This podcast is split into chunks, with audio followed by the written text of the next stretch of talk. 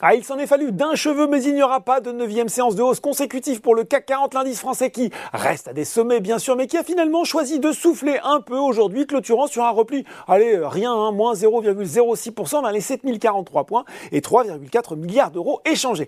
Outre-Atlantique aussi, les héros sont fatigués après tant de records décrochés et le Dow Jones se replie de 0,6% à 17h45 vers les 36 221 points, alors que le Nasdaq cède 0,5% vers les 15 904 points. Il faut dire aussi qu'on n'a pas vraiment été rassuré sur le front de l'inflation avec des prix à la production qui ont continué à progresser aux États-Unis à plus 0,6% en octobre après plus 0,5% en septembre. Allez, on fait un tour du côté des valeurs françaises et sur l'anneau de vitesse du SBF 120, eh bien c'est Renault qui accélère aujourd'hui et c'est grâce à Nissan, hein, le constructeur japonais, a révisé en haut sa prévision de bénéfices annuels après un rebond de son activité sur le deuxième trimestre de son exercice 2021-2022. La marque aux losanges qui indique que cela se traduit par une contribution positive estimée à 157 millions d'euros dans son résultat net du troisième trimestre 2021.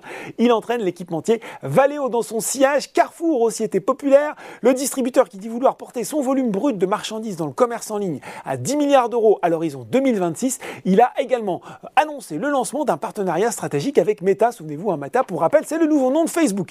Euh, Kering, lui, continue à briller. Cinquième séance consécutive de hausse pour le groupe de luxe sur lequel Goldman Sachs a confirmé son conseil à achat. Côté baisse, eh bien, ça reste décidément compliqué pour Worldline qui affiche une nouvelle séance de repli marquée, mal orienté également sur le SBF 120 de Richebourg, Valneva et Technip FMC. Puis sur le CAC 40 derrière Worldline, séance de prise de bénéfices sur Hermès, alors que cette fois, eh bien, Goldman Sachs a dégradé le titre de neutre à vendre tout en, tout en abaissant pardon, son objectif de cours de 1355 à 1250 euros. Le bureau d'analyse de la banque américaine qui met en avant les risques liés à un durcissement de la régulation en Chine. Voilà, c'est tout pour ce soir. En attendant, n'oubliez pas tout le reste de l'actu éco et finance est sur Boursorama.